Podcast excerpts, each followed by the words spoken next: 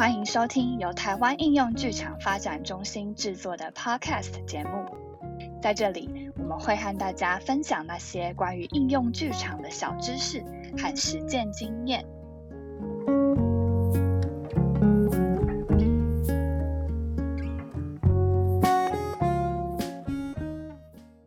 大家好，我是主持人阿酸。在上一集呢，我们有邀请到桃园高中的公民老师哲新老师来聊聊，呃，在公民议题的戏剧教学路上有哪一些探险，还有心得。那么这一次呢，我们要特别聚焦在移工议题上的戏剧教学经验来讨论。为什么要谈移工议题呢？其实对这个议题的关怀呢，其实啊也和应剧中心长期在做的应用剧场是有相关的。那我们也从二零一五年开始举办了很多的教师培训，带老师们探索用戏剧教移工议题，也带老师们发展了一些戏剧教案。那这集节目呢，我们也要邀请到应剧中心的负责人舒雅老师，还有。桃园高中的哲新老师一起来聊聊，欢迎两位。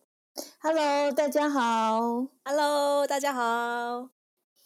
那在节目开始呢，哎，舒雅老师可以先跟我们说说，哎，为什么应剧中心的教师培训会特别注重在这个移工议题上呢？这个事情是这样，因为我们做教师培训，你是大概从二零一三年就开始做了哈，然后刚好有一个机会，是我们二零一五年我们。决定要开始跟桃园地区的移工庇护中心合作，展开在庇护中心里面的移工的剧场工作，也就是我们要进到庇护中心，跟那些被安置的移工做剧场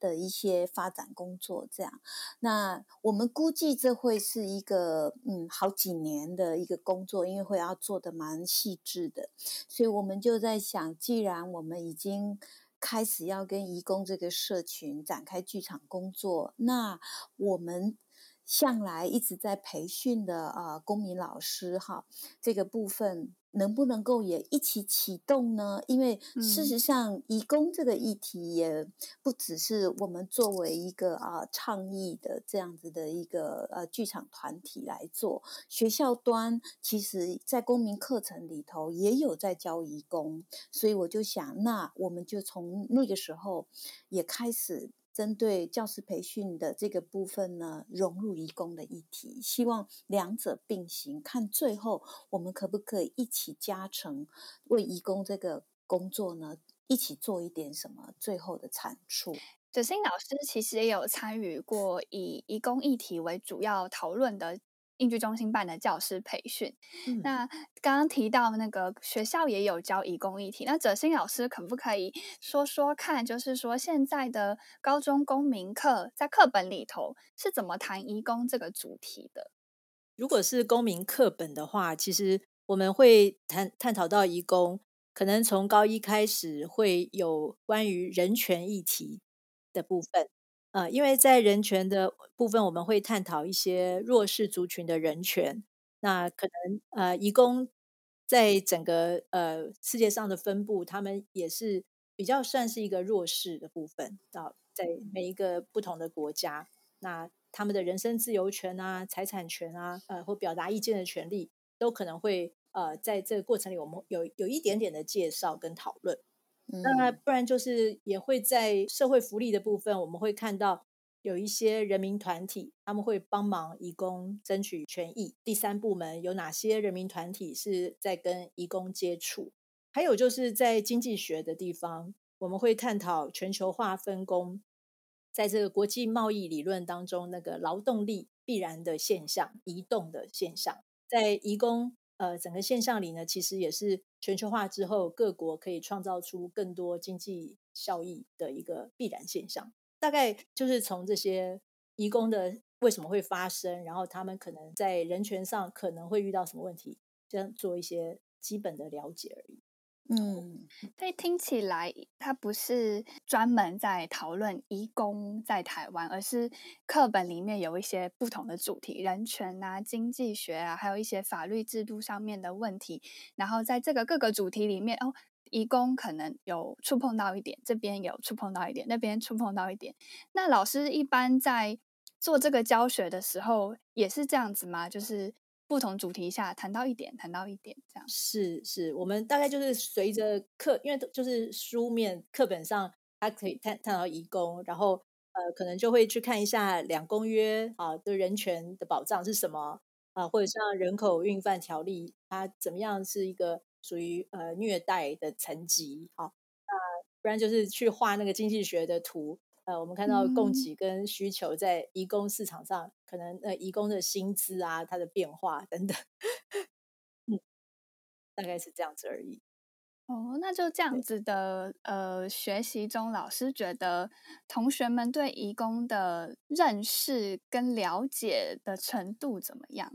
因为我自己是也很关心一些比较需要看到的弱势者。如果我问他们，哎，对移工有什么样的印象啊？他们出来的反应常都蛮负面的。哦，所以我就想哈，他们其实只是把它当做一个教科书里可能会提到的名词而已，但是对他们其实是不了解，而且有很多刻板印象，香水很臭啊，或者很吵啊，大声啊，就是你可以十个里面大概七八个都是谈到比较负面的，他们自己跟义工在街上碰到的、观察到的，大部分都是蛮负面的。一个反应，呃这个是在呃学校一般课本的教学上，然后老师对于学生的对移工观感的一些观察嘛。是。那我们知道，其实后来。也就是在前面提到的那个教师培训之后，哲新老师有和另外一位学校里面的公民老师梦玲老师有一起合作，有规划了一整个学期在谈移工主题的课程，而且是用戏剧的方式来跟同学讨论移工议题。那哲新老师可以介绍一下那个时候呃规划这样一整个学期的。契机呀，还有安排的内容，是不是也跟刚刚提到前面那个回应课本跟学生学习的状况有关？是的，阿孙，你讲的完全正确。因为 我们当时就觉得学生真的很，也不能怪他们，他们这就是没感觉。对，那我跟梦玲，我们两个都很很渴望这些年轻的孩子能够对我们身旁的人事物，尤其是可能比较需要被关怀的一些人更有感觉。这是我们很大的渴望，所以当时在探讨，呃，怎么样开一门多元选修是给高一的学生开的，呃，如果用戏剧手法，然后融入我们想要谈的义工议题，我们就设计了一整学期的选修课。我们的背后的动机，真的就是希望这个三 C 的世代学生啊，他们常常都比较习惯在虚拟世界里面跟别人互动，我们希望他能够看看他身边的人，那让他们。比较成为有感的，啊，不是只是用键盘在跟别人互动。我们也发现，在课堂上常常问他们一些像跟他们不同生活领域的人有什么样的想法，都是不知道、没感觉、没意见。好，能够让他们可以更深入的从这个议题里去看看自己内心是不是真的是有一些感受的。所以，我们的整个课程名称叫做“他的剧场”。那这个“他”就是。跟高中生很不同的他者，嗯，我们呃第一个学期呃设计的他就是义工，希望从义工主题来来深入，然后到第二学期我们尝试换成了 homeless 无家者的另外一个他，那我们就是这样实验了两个学期他的剧场，在义工主题的这个学期中，老师有没有一些印象深刻的？你们设计了什么样印象深刻的以戏剧来讨论的课程啊？或者是在跟学生的互动上有没有什么特别的经验？那个时候我们呃花了很多时间备课，就是想要做一个不同于一般教室上上对下老师上对下的这个关系的一门课。呃，那他的剧场里呢，我们当时设计有三大部分，啊，就是循序渐进。呃，当然目标很清楚，就是希望学生可以更能关怀社会议题，尤其是弱势族群啊，然后跳出自己封闭的，呃，就是大家都学生嘛，比较封闭的一种视角。那当然，如果能够形成一种人性化社会的想象，是最棒的。好，那我们三大步骤呢？第一大步骤就是从呃，因为我们毕竟是从剧场的一个环境开始的，所以我们会做一些戏剧的练习，包含了让同学们走在这个剧场里面。好，大家上课的时候都不是坐着哦，是在这个剧场当中，老师也是在这个剧场当中，我们彼此有一种平等的关系，大家都视线平平平的看到 彼此。对，然后我们先练习自己的声音、肢体表情，就有一有一点点暖身的这种戏剧上的练习。然后熟悉了大家互动的方式以后，我们会在第二个部分课程的呃十七周里面的中间的部分呢，开始做议题介绍。就是移工的议题，我们当时运用了几个呃戏剧的手法，呃，首先是百宝箱，嗯，当时为了要让他们开始认识这个他者，我们就设计了一个百宝箱，里面呢，呃，就放了一些照片，找一些类似移工家人的照片、信件，好，或者他写的呃一个心情的手札，或者义工他们。会信仰可能比较少见的回教，他们呃的一项可兰经啊，好一些东西，就放在这样子一个百宝箱里，然后让他们呃每一组去拿出来去看，哎，这是谁的东西？哦，他发生了什么事？然后去感同身受这个人他做什么，他为什么会有这些东西？这是我们运用的第一个百宝箱。那我们也运用了呃主角的独白，因为。从百宝箱里，我们想要让他们每一组呃运用他看到的东西，可能就发想一个小小的角色啊，然后这个角色他可能会有些独白的一个练习，然后也有做真毡。那当然，这个做真毡可能就是呃有老师来带他们怎么去呃这个义工角色，让让他做真毡，让同学问问题，然后去一问一答，进入这个角色的情境。那当然我们。还希望他们最后可以做到的是，呃，两难的困境。比方说碰到了逃跑移工，他他可能发生什么事情？那呃，在这个两难困境里，试着让他们也来体会一下，要逃跑还是不要逃跑？好像这样子的一个一个体验，就是我们在议题介绍的时候，用了一些手法，让他们开始进入移工生活，他们会碰到的事情，然后再来发想接下来。我们要他们做的第三个部分，那第三个部分，我们就希望呃同学开始分成两大组，然后去发展一个跟移工有关的剧本，嗯，在台湾的移工剧本，然后最后呃排演完就是演出戏剧的演出，然后就最后做一个回馈，然后结束这一整学期的课程。那老师在就是最后有一个回馈环节嘛？老师有没有印象深刻？大家有？回馈了什么样对于义工的认识啊、学习的变化？谢谢阿酸的提醒，差点忘了。我记得我们在第一节课的时候，就先用一个空椅吧，就是让每一个同学对这个空椅，这个空椅就是他自己。嗯，在还没有认识义工，或者是还没有在这个这一堂课走完十七周的时候，我们对这个这堂课有什么期待？然后对义工可能他的印象是什么？好像有一个很自由的发挥，嗯，然后印象比较深刻是最后一堂课第十七周的回馈，我们那个空椅放出来，然后请他们呃对空椅对自己讲话之外，也贴上一个便利贴，就是你对义工你觉得你想要说什么？嗯，对，那那个时候其实还蛮还蛮令人感动，就是好好多个学生都觉得他们真的从来没有这样子去观察过义工，或者。呃，去了解移工为什么会呃在台湾，或者他会碰到什么问题，他他的逃跑背后是什么原因，就更丰富了他的视野。原来移工的议题是可能是我们每一个人的议题，我们都是人，就是人会碰到的议题，就是移工会碰到的议题，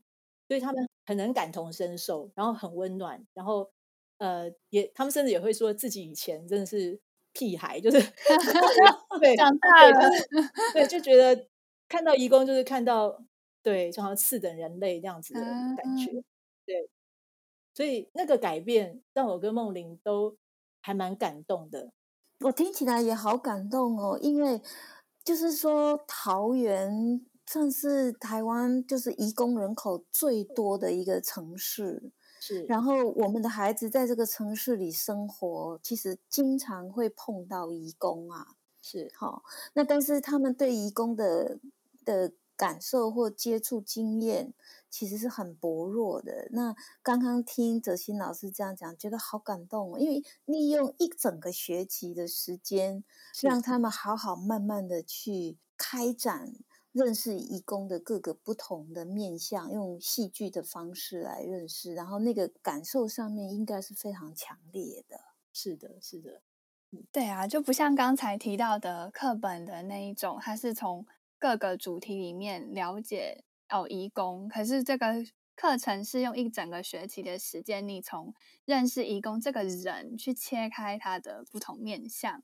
那你的感觉感受就会不一样了。像很多新闻事件或者是文本，我们都呃会在课程里面就让他们去进入那个新闻或者进入那个文本，成为那个主角，可能是义工或者义工的小孩，那他们那个马上连接到自己的情感，就就很很很深入，所以他们后来的呃后来去把这个戏剧把它给呈现出来，呃是很投入，所以我觉得还蛮感动的。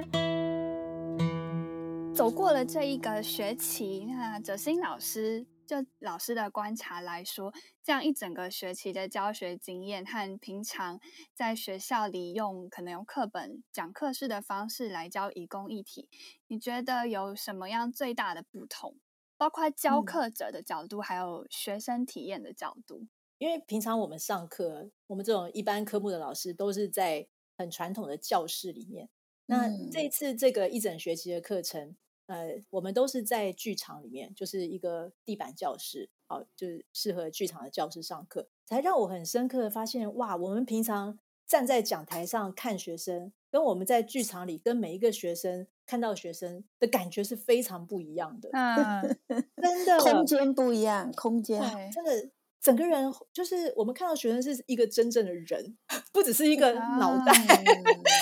对，然后呃，学生的一举一动。呃，让我们觉得更能够了解跟掌握。那平常我们在课堂上上对下，站在讲台上看，其实就是学生抬着头看我们，然后就是很很简单的一个懂不懂的反应，有没有反应而已。但是在剧场上，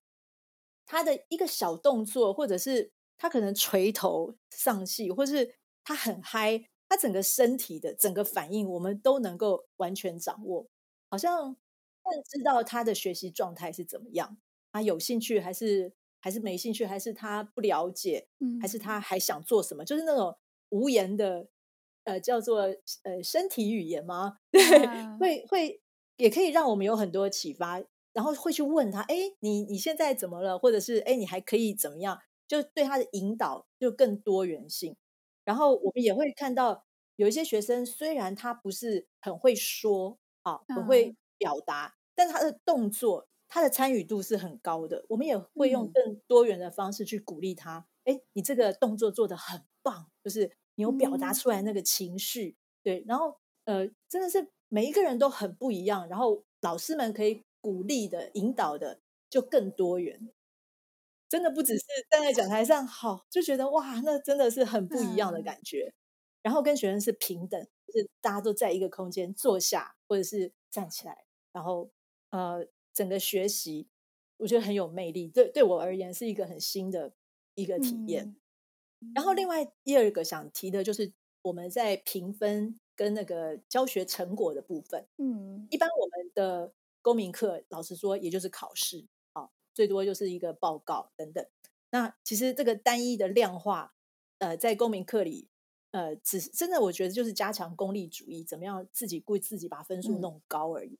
可是，在剧场像这个一学期的课，我们最后的成绩，其实他一整个学期的投入度、参与度，还有他最后那个成果表现出来之后，然后整个反思，它是一个连贯性的观察，而且他所表达出来的东西，好像不是分，就是不是分数的那个简单的分数，而是我们真的看到他的参与、参与度内化在他自己、他自己的表情、他自己投入。后来成果的表现，那个是一个多元的直化的呈现，我觉得也是很有意义的。真的跟分数我们熟悉的分数比起来。所以最后我我觉得还有一个很不同的，就是我们就是不要看什么第一名、第二名，好分数九分以上，什么多少分以上，我们要看的是，呃，你有没有借着这个这整个学期的课，让你感受到我们社会是有一个共好的可能性，怎么样让每一个人都可以觉得更被尊重，活得更开心，然后这社会是更更安全的，然后更更和平的这样的一个素养，希望他们在心里会会有这样子的素养，能够培养起来。哇，好棒哦！我刚刚在听哲新老师在形容这个课里头你的那个观察哈。感觉你们在这个教室里头就在实践你刚刚一开始讲的，你希望公民教育成为一个更人性化社会。我觉得这个教室本身已经是一个比较人性化，因为平时我们的教育里头，我们是在一个相对不人性化的 一种教室空间，还有用一种相对不人性化的一种分数主义。在评断每一个人的表现，可是，在剧场这样子的一个教室里，它相对的就恢复到人有不同的多元的感受跟多元的表达，然后对另外一批人人，也就是义工，他也会报以同理，或者是说对他们产生更多的感觉。的这样子的一个教育，我觉得这个教室本身就是已经在做这个人性化社会的练习，我觉得好棒。我真的很感谢梦玲老师，因为因为有一个伙伴，而且是理理念相同的伙伴，我们每次探探讨一些问题，然后一起看那个目标怎么完成。其实，在这个备课过程里，就已经收获非常大。对我们常说，这个课真的就算不上这个。我们当时讨论的那些激荡啊，跟我们那些理想的塑造，然后就觉得非常非常舒服，是是我们想要做的事情。对，就是一个目标，经过伙伴一起做，真的很棒。因为刚刚听哲新老师讲这个过程，就觉得哎，学生在这个过程，不只是学生对义工有不一样的认识，然后老师跟学生的关系也产生了很大的变化。然后这个部分其实也是，呃，苏雅老师，诶，大又要提醒大家补听我们前面几集的 podcast，因为苏雅老师其实在前面几集也提到了很多，就是关于师生关系有的那种突破，我们怎么样在戏剧的过程中重新培养跟同学一个平等对等的这种互动关系，再去一起探索新的其他的我们关注的议题。舒雅老师在这个这个针对义工议题的教师培训之中，也会有这些相关的学习内容吗？是啊，是啊。其实刚哲新老师提的这一呃，他们在课堂里头应用的很多戏剧手法，也是我们从一五年开始做义工议题的教师培训的时候。一定会做的一部分就是叫做戏剧体验，嗯，也就是我会设计一些戏剧的不同的技巧的活动，让老师们来体验。例如刚泽新老师一直有提到百宝箱啦，好，或者是呃雕塑剧场啦，或者是论坛剧场啦，或者是物品剧场啦，做针毡啦，这些很多不同的戏剧的手法的体验活动啊。会让老师来参与，那有了体验之后，老师就会在身体跟心理上都有感受，然后最后会连接到他脑袋里对这个议题的不同的思考。对，这是一部分我们当时在做的时候。那第二个部分是，除了做戏剧体验给老师们之外，我们还会。陪伴老师怎么运用这一些他体验过的戏剧手法，来设计一个可行的戏剧教案，是一个有议题的戏剧教案。好，那所以老师们他们就要分组来练习，那怎么去使用这些技巧来做一个呃顺畅的戏剧教案的铺排？嗯，然后。呃，当然，最后我们其实刚好那个一五年，我们开始做义工剧场嘛，哈。然后其实一七年，二零一七年的时候，我们就除了义工的自己做的剧场之外，我们自己也做了一出 TIE，就是交习剧场，也是义工主题的，叫《寻找露西亚》。那那个时候我们就想说，我们在演这个《寻找露西亚》，会带到高中学校去演出嘛？我们在我们进去学校演出之前呢，我们希望这个学校的。公民老师都参与过我们的培训，而且他们自己可以设计一个戏剧教案，是关于义工的。然后先在他的班级里面，可以带领学生去去操作那个教案，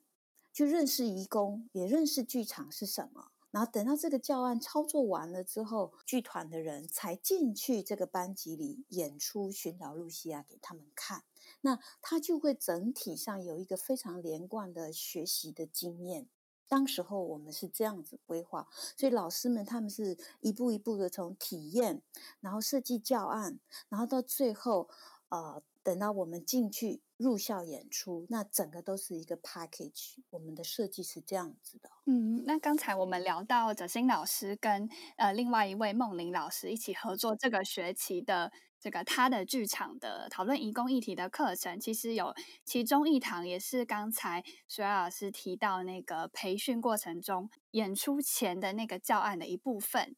也有在这学期的其中一堂课进行。那舒雅老师那时候也有去观摩者新老师跟梦怡老师操作这个教案。那你还还记得那个时候呃在旁边观察的发现吗？我觉得 那个经验真的是完全出乎我的想象之外的好。就是说呃，因为我们在教师培训里面是希望老师可以设计一个跟一。移工议题相关的一个教案，我去到现场，就是老师们，就是哲新老师跟梦玲老师一起设计的这个移工的教案，是放在他的那个多元选修课里面去实践嘛，哈。然后那时候我进去的时候，一开始我就觉得非常的棒，因为开头一开始没多久，整个教室就黑掉了，对。就是所有的灯全部都关掉，然后那个时候还有窗帘，窗帘也都是拉上的，然后就黑麻麻的一片。梦玲老师就拿着那个手电筒，就引导所有的学生走到一个教室的角落，然后打开手电筒，看到地上躺着一个人。然后那个人就是你看起来他应该是死掉了，一具尸体，然后趴在地上，然后他这个尸体的周边呢，还有几个像警方报办案的时候都会有贴说这是。这是什么第一现场？对对对，第二现场还是什么证物一、证物二的那个标志，我还记得很清楚。然后老师就拿着那个手电筒，一直照着引导大家看那个趴在地上这个尸体的很多细节。然后同学好像是不是也有拿手机那个手电筒起来照？好像是。然后那个过程我就觉得哇，好棒，好像真的。地上躺的就一个人死掉了，然后很明显他身上有一些弹孔。那后来学生就慢慢的在老师的引导之下，开始去认识说，为什么这个人会被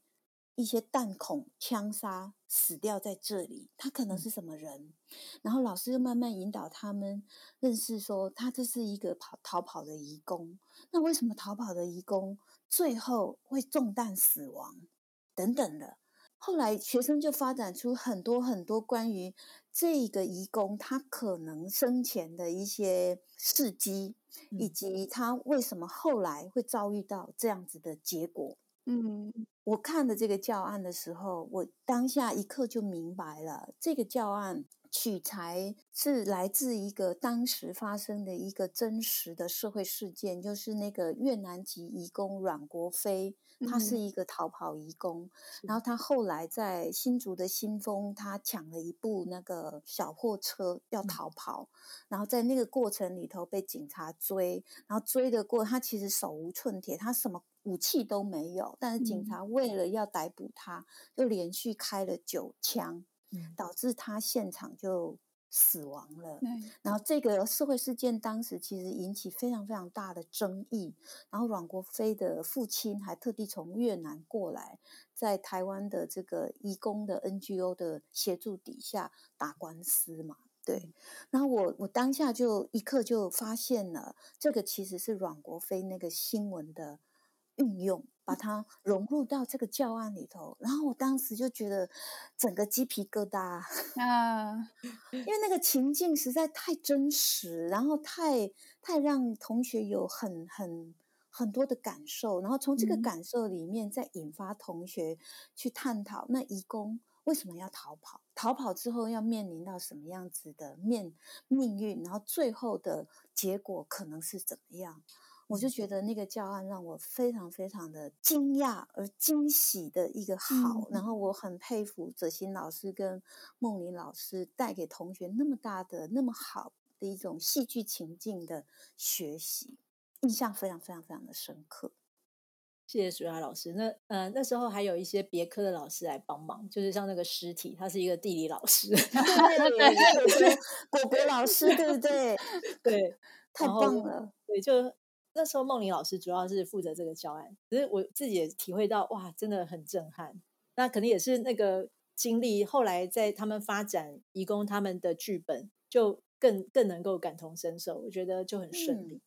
对，我觉得那个教案真的太令人印象深刻。觉得老师们其实都是可以的，嗯，但是老师们需要经过这个戏剧的培训里头，他懂得怎么去使用戏剧作为一个教学的方法，然后去塑造那个。情境让同学进来体验，然后这个议题他就会活过来，他会更有人的温度在里面。他的学习这个义工议题就不是一个冰冷的数字，或者从冰冷的一个法律，或者是一个国际贸易的一个产物而已了。是我当时的感觉是这样。那在经历这一整个学期的教学历程之中啊，那哲新老师自己是身为公民老师，在用戏剧做这样子的教学尝试，整体上你有什么样的发现跟反思呢？那如果未来还要继续进行这样子的教学的话，你会希望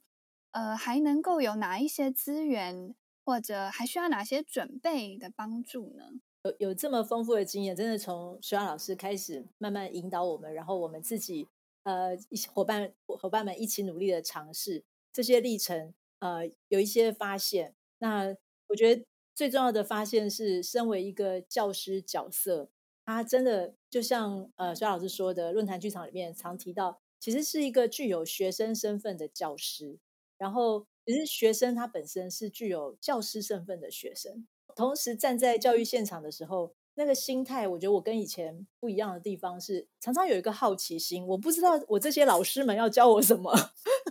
对，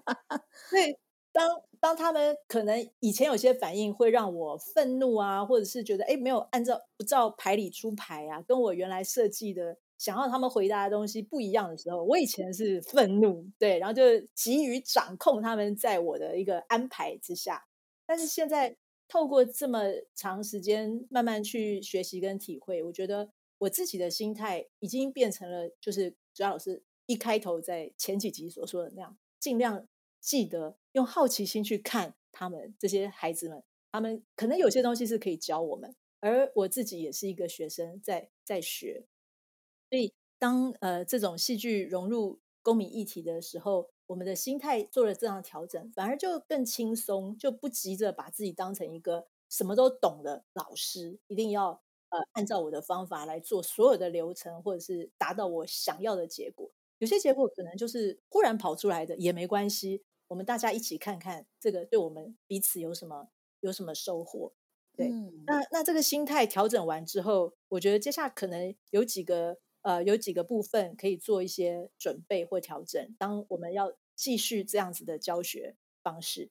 呃，比方说第一个就是我们可以更多的创意跟想象，尤其在一零八课纲之后，跟早期我们在上的公民课，呃，当时的教学环境又不太一样，有许多的空间课程你可以去发想，比方像多元选修，现在高一、高二、高三都会有选修课。那或者像探究与实作，它是一个必修的东西。那你如何呃运用你的想象力、呃创造力，或者跟伙伴、社群的团体一起研究，把这个戏剧融入公民的议题可以放进去课程里？我觉得呃比我们过去更有可能性可以可以完成。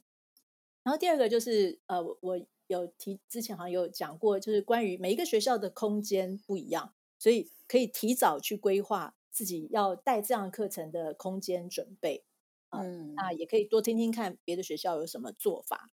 那第三个部分是关于课程结构的设计，我觉得这里就呃可以参考你过去参与过的研习，好跟跟着呃像学校老师或者应剧中心有很多的研习，它的一个课程结构的安排，那用你可以觉得自己比较容易上手的这些戏剧手法，呃放在课程结构里面，然后。让这个可行性循序渐进的可行性是比较高的，好，自己去做课程结构的一个调整安排。然后第四个就是呃，别忘了就是成为头号粉丝，发了发了我们的，真的就是各位那种隐藏版的公民老师的团队，对你们所开的研习课，如果真的是很很有兴趣，时间上允许，尽量。多多一起看到同一群人的努力，你会觉得更有更有同伴，不是孤独的。对，而且很多的练习都在当中，自己可以先练习。对，那像这样子的伙伴关系、支持团体的力量，或者在呃一零八课纲会有一些社群的实现，那我也鼓励大家可以在同校老师里面找一些伙伴啊，一起来研发这样的课程，有一个社群伙伴关系，在校内也可以有更多的支持团体。哦，太棒了，老师，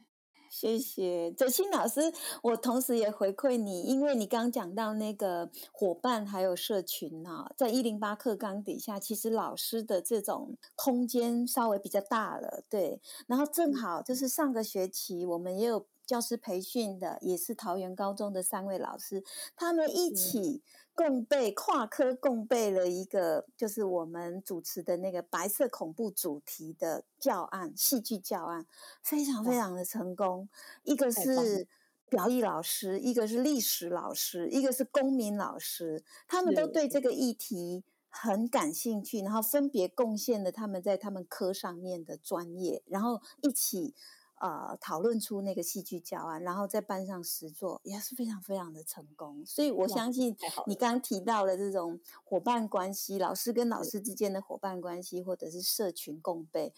在一零八课纲的这个架构底下，应该是老师们可以多多来尝试的。对啊，哲欣老师提到的几个都是很重要的分享。就是有心态的调整，然后在刚刚苏老师有提到，在一零八课纲空间底下，可以跟其他老师有更多的合作啊，社群建立的机会，然后再去看看每个学校每个学校的条件可以有什么样的空间，可以有什么样的课程结构的设计，然后最后是可以来找找。披着戏剧 皮的公民老师，隐藏版的公民老师就是应剧中心。对对对，真的。对啊，很希望有更多对于这样子教学的感兴趣的老师们，可以也可以跟我们联络，然后也可以透过我们，也可以找到更多像哲新老师这样子充满热情的公民老师们。嗯，欢迎欢迎。好，是。那我们今天就谢谢哲新老师跟舒雅老师喽。谢谢谢谢，那我们这集节目就结束了，谢谢，拜拜拜拜拜拜。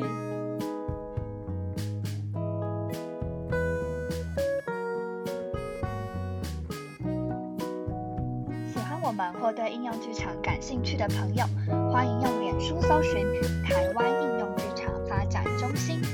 喜欢这个节目，请帮我们留下下次见。